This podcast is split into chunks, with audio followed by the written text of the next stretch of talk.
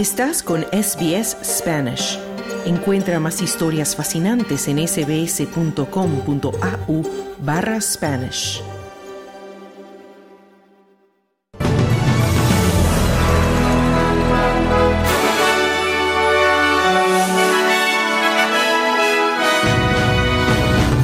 Australia recibe este año 2024 con alegría, esperanza y muchos fuegos artificiales.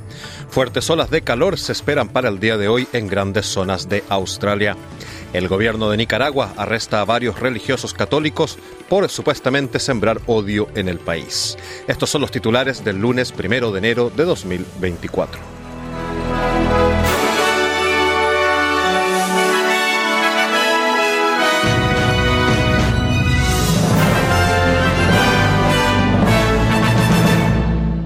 Muy buenas tardes y feliz año nuevo.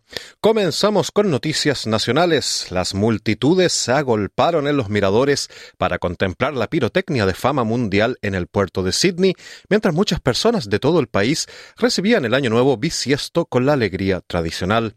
Una vez concluidas las festividades nocturnas, ha amanecido otro año de incertidumbre con la resaca de 2023 de condiciones meteorológicas extremas, problemas con el coste de la vida, viviendas inasequibles y conflictos de soberanía. Sin embargo, muchos ven en este año eh, algo de esperanza con como estos espectadores que contemplaron los fuegos artificiales por primera vez desde la orilla del puerto de Sydney. Ellos le dijeron a SBS que esperan cosas buenas para el 2024.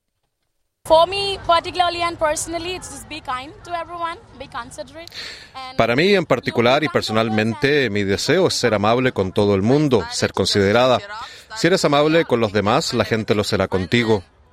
Otra mujer dice, empecé a cambiar. Deseo empezar el año nuevo con un aspecto diferente, todo diferente. ¿Y por qué no? Acabo de empezar la universidad, así que tengo grandes expectativas para mi vida escolar y todo lo demás que va bien en mi vida. Así que sí, muy esperanzada, decían estas personas desde Sydney. En su mensaje de Año Nuevo, el primer ministro australiano Anthony Albanese se mostró esperanzado y optimista sobre las condiciones económicas de Australia en el 2024. Destacó también la caída de la inflación, el crecimiento del empleo y el aumento de los salarios, y señaló nuevas medidas de alivio del coste de la vida para las rentas bajas y medias en este año que comienza. Amplias zonas del norte de Australia se preparan para un comienzo de año sofocante. La Oficina de Meteorología ha emitido avisos de olas de calor para algunas zonas de Queensland, el territorio del norte y también para Australia Occidental, donde se espera que las temperaturas se disparen hasta los 40 grados hoy lunes. Se prevé que la región de Kimberley, en Australia Occidental, incluida la península de Dampier, sea la más afectada y que el termómetro alcance los 46 grados en Marble Bar. En los últimos días han dado temperaturas abrasadoras superiores a las lecturas oficiales de la Oficina de Meteorología, con termómetros locales llegando a los 51 grados de calor. También se emitieron avisos de calor extremo para algunas zonas del extremo norte de Queensland y la isla de Tiwi, en el territorio del norte. Se esperaban condiciones de olas de calor severas también en el top end, mientras que una ola de calor de baja intensidad se extendería por gran parte del interior del país, incluyendo el sur de Australia y el oeste de Nueva Gales del Sur. Un camionero ha sido imputado por el descarrilamiento en el que murieron dos maquinistas cerca de la frontera entre Nueva Gales del Sur y Australia del Sur. El tren de mercancías Pacific National colisionó con un camión en la autopista Barrier Highway a la altura de Bindara, en Australia del Sur, ayer domingo por la mañana. Los dos maquinistas de Port Augusta de 48 y 57 años murieron en el accidente. Los investigadores policiales eh, del accidente detuvieron al conductor del camión en Queensland de 75 años y lo acusaron de dos cargos de causar la muerte por conducción peligrosa. La carretera permanece cerrada y la Policía de Australia del Sur, incluidos los investigadores de accidentes graves, está recibiendo ayuda en el lugar de los hechos conjunto a la Policía de Nueva Gales del Sur y también otros servicios de emergencia. La policía de este estado emitió un comunicado en el que afirmaba que el impacto del choque provocó el incendio de la locomotora y el descarrilamiento de varios vagones del tren, bloqueando toda la autopista. Ahora vamos a noticias internacionales. En Alemania, tres personas más han sido detenidas en relación con una supuesta amenaza de atentado contra la Catedral de Colonia durante las fiestas de fin de año, pocos días después de que se detuviera a un hombre por ese presunto complot. Todos los sospechosos detenidos pertenecen supuestamente a una red más amplia que incluía a personas de toda Alemania y de otros países europeos. La primera persona detenida es un hombre de 30 años de Tayikistán. Se registraron apartamentos, pero no se dieron a conocer más detalles sobre las identidades de los detenidos. Herbert Royal, ministro del Interior del estado de Renania del Norte-Westfalia, felicitó a los investigadores.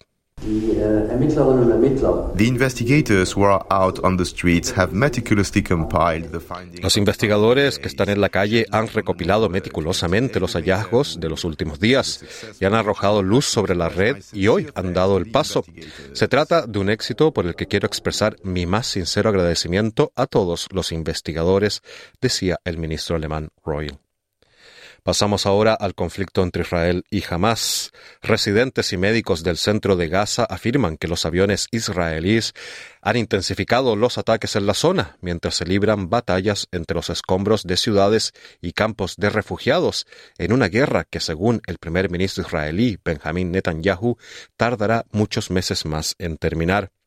Las declaraciones de Netanyahu no vislumbran un cese a una campaña que ha causado miles de muertos y ha arrasado gran parte de Gaza, mientras que su promesa de restablecer el control israelí sobre la frontera del enclave con Egipto plantea nuevos interrogantes sobre una posible solución de dos estados. Los ataques aéreos se enfocaron en Al-Maghazi y Al-Burey, en el centro de Gaza, matando a 10 personas en una casa y obligando a más a huir a Rafah, en la frontera con Egipto. Mientras tanto, el secretario general de las Naciones Unidas, Antonio Guterres, aprovechó su mensaje de Año Nuevo para pedir el fin del enorme sufrimiento.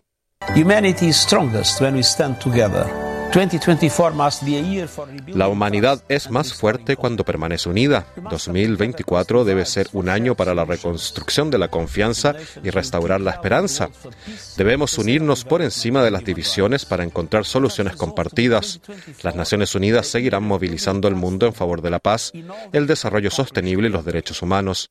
Decidámonos a hacer del 2024 un año para fomentar la confianza y la esperanza en todo lo que podemos lograr juntos decía Guterres. La reina Margarita II de Dinamarca ha anunciado su intención de abdicar durante su discurso, anual de Año Nuevo. Es la monarca más longeva de Europa y ha declarado que su abdicación será efectiva el 15 de enero.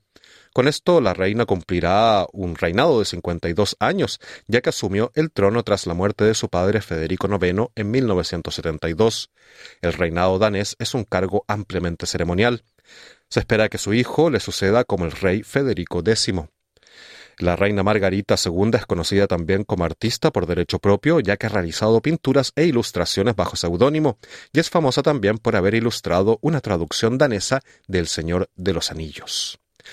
Vamos ahora a noticias de Latinoamérica. Al menos 13 sacerdotes han sido arrestados desde el 20 de diciembre en Nicaragua, incluido un obispo en medio de una fuerte tensión entre la Iglesia Católica y el gobierno de Daniel Ortega.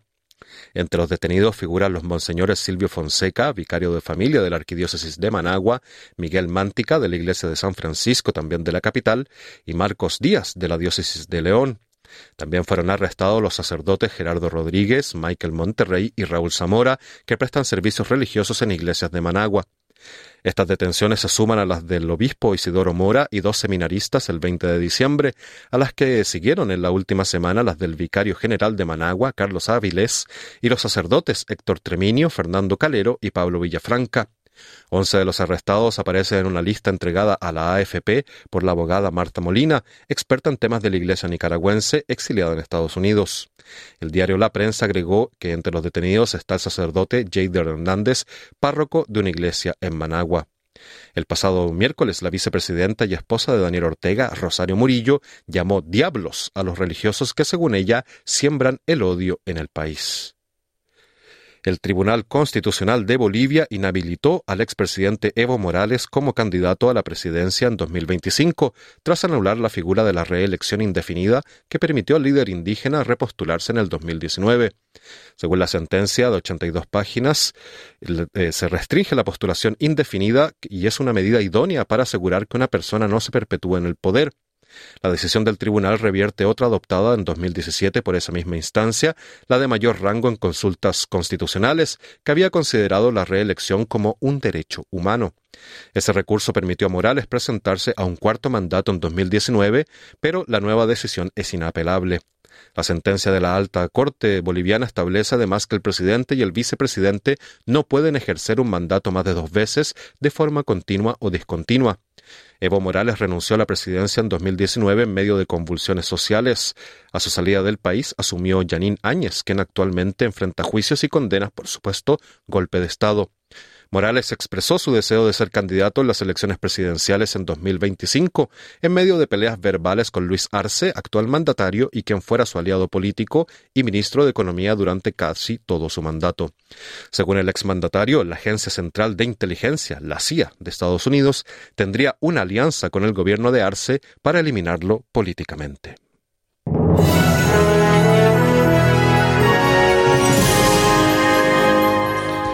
En el informe del tiempo del día de hoy, Perth estará soleado con una máxima de 29 grados. Adelaide también soleado toda la jornada con 28 de máxima.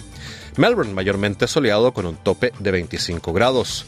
Hobart parcialmente nublado con una máxima de 22 grados. Canberra estará nublado durante la jornada con 25 grados de máxima. Sydney tendrá algunas precipitaciones y una máxima de 26 grados. Brisbane tendrá lluvias con una máxima de 28 grados y Darwin estará parcialmente nublado con una máxima de 35 grados.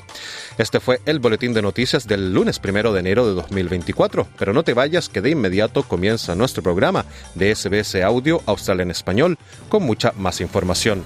Mañana a la una, otro informe noticioso. Muy buenas tardes.